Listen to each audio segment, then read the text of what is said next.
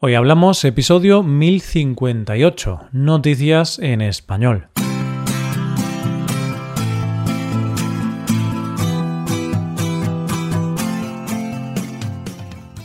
Bienvenido a Hoy Hablamos, el podcast para aprender español cada día. Ya lo sabes, publicamos nuestro podcast de lunes a viernes. Y si quieres ver la transcripción completa y una hoja de trabajo con ejercicios interactivos y con explicaciones, visita nuestra web hoyhablamos.com. Hazte suscriptor premium para acceder a todo ese contenido. Hola, oyente, ¿cómo estás? ¿Te das cuenta de que ya llevamos consumidos casi dos meses del año? Qué rápido se me están pasando los meses. ¿A ti te pasa lo mismo, oyente? En poco tiempo ya es verano, pero bueno, mientras esperamos los días de más calor, vamos a ver las noticias de hoy. Comenzaremos con la historia del rescate de unos náufragos. Después conoceremos la curiosa iniciativa de un supermercado para poder ligar en tiempos de pandemia y terminaremos con un hombre que cambió su testamento a favor de alguien muy especial. Hoy hablamos de noticias en español.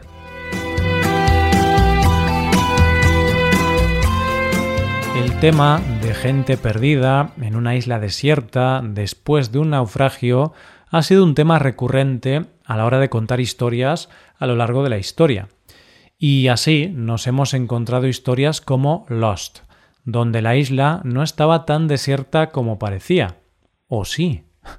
O como la de Náufrago, en la que el pobre Tom Hanks estuvo a punto de perder la cabeza de tanto hablar con Wilson.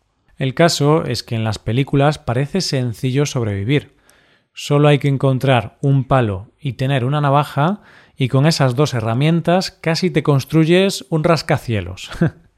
Pero la realidad es que no debe de ser tan fácil y para muestra la primera noticia de hoy.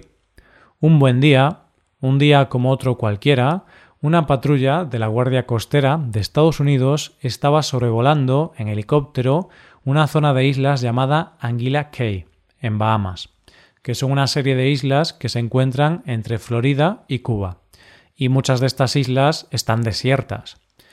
Y sobrevolando una de estas islas desiertas, uno de los miembros de la patrulla, Riley, se dio cuenta de que había algo diferente en aquella isla.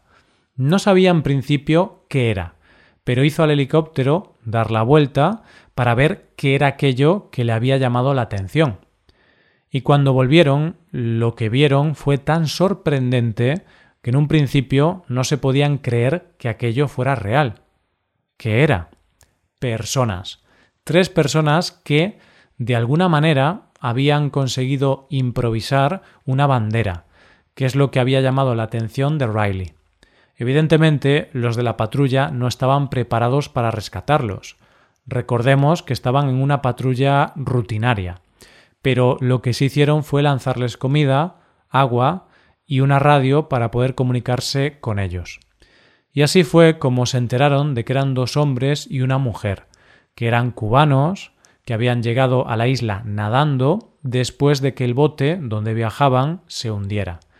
La comunicación no era fácil, ya que ellos hablaban inglés y los náufragos español. Pero aún así entendieron que llevaban allí 33 días y que necesitaban ayuda y asistencia médica. El que sobrevivieran 33 días en una isla desierta parece casi un milagro, y según contaron ellos, lo consiguieron a base de alimentarse de cocos y gracias a las ramas, arbustos, y árboles consiguieron resguardarse del clima. Aun así, según dicen los miembros de la Guardia Costera, ellos nunca se habían enfrentado a una situación similar, y sobre todo no tenían conocimiento de que alguien pudiera sobrevivir en una isla desierta durante tantos días.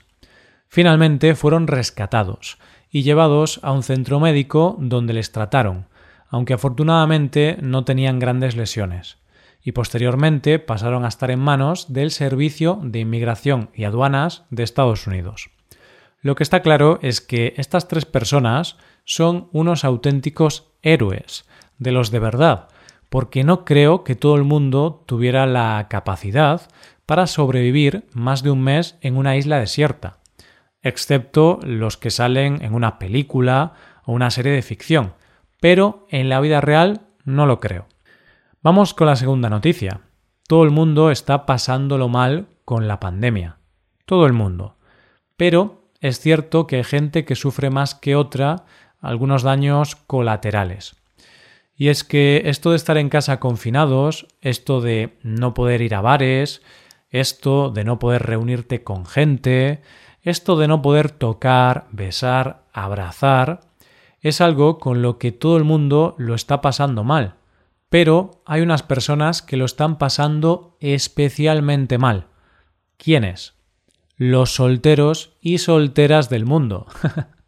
Porque la gran pregunta de los solteros es ¿cómo puedo conocer gente en tiempos de pandemia?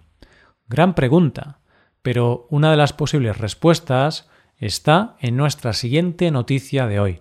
Christoph es gerente de un supermercado de la cadena Ideka, en la ciudad de Volkach, en Baviera, con apenas 5.000 habitantes y rodeada de viñedos. Allí todo está cerrado, todo, menos los supermercados y las farmacias. Y de ahí la genial idea de Christoph, que ha inventado el concepto single shopping. la idea es muy sencilla. Un día a la semana, los viernes, en horario de 6 a 8 de la tarde, abre el supermercado para los solteros.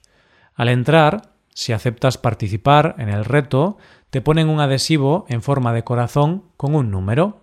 Mientras compras, y siempre con mascarilla y distancia social, vas viendo al resto de los números que están en el supermercado. El caso es que después de acabar tu compra y tu reconocimiento visual, Si alguien te ha gustado, puedes rellenar un formulario cuando pases por caja. En ese formulario pones el número de la persona elegida y marcas la mejor opción de entre las varias que se presentan. Hay opciones como Me encantaría conocerte mejor mientras damos un paseo a orillas del Meno. O Me encantaría encontrarme contigo ahora mismo para tomarnos juntos un zumo natural en la sección de frutas. ¿Y qué pasa después? Pues que se llama a la persona que corresponde con el número que has dicho y se le entrega el mensaje. Y a partir de ahí, solo vosotros dos decidís qué pasa después. Y aquí es donde se ha tenido que modificar un poco el sistema de hacerle llegar a la otra persona el mensaje, ya que al principio se llamaba a la persona por megafonía, lo que era un poco vergonzoso para ambas partes. Pero ahora un trabajador del supermercado se acerca a la persona y le hace llegar el mensaje. Y la verdad es que me parece una idea original, divertida y muy creativa ante toda esta situación. Así que ahora ya sabemos cómo responder a la pregunta de cómo conocer gente en tiempos de pandemia, en el supermercado. Ver para creer, oyente. Ver para creer. Llegamos a la última noticia de hoy. Todo el mundo tiene que hacer en algún momento de su vida un testamento, es decir, decir a quién dejas lo mucho o poco que tienes una vez te mueres. Lo normal es dejarlo a la familia. Se lo dejas a tu mujer o marido. Si eres padre o madre, a tus hijos. Y si solo tienes sobrinos, pues a tus sobrinos. Es cierto que hay casos en los que se deja solo una parte a la familia, muchas veces porque así lo dice la ley. Esto en España lo conocemos como la legítima, la parte mínima que estás obligado por ley a dejar en herencia a tus familiares más cercanos. Y en esas ocasiones quizá tienes mala relación con tu familia y por eso dejas toda la herencia que puedes a tus amigos, instituciones o cualquier sitio o persona que se te ocurra. Se lo dejes a quien se lo dejes, lo cierto es que la herencia se la deberías poder dejar a las personas que realmente quieres, a las personas que te han cuidado, que han estado a tu lado o a las personas que consideras familia, aunque no lo sean. Pero ¿qué pasa cuando esa persona que más quieres no es una persona ni una institución? Y este es el dilema al que se ha enfrentado el protagonista de nuestra última noticia de hoy. Om es un hombre de 50 años que vive en la India Está casado con su segunda mujer y tiene cinco hijos, tres de su primera mujer y dos de la segunda. El hombre es ganadero y tiene un rancho bastante grande, de unas 8,5 hectáreas, lo que parece que le hace tener un buen poder adquisitivo. La cuestión es que el hombre tenía hecho su testamento en el que le dejaba todo a su mujer y a sus hijos. Pero algo le hizo cambiar su testamento. Parece ser que el hombre no paraba de pelearse con sus hijos.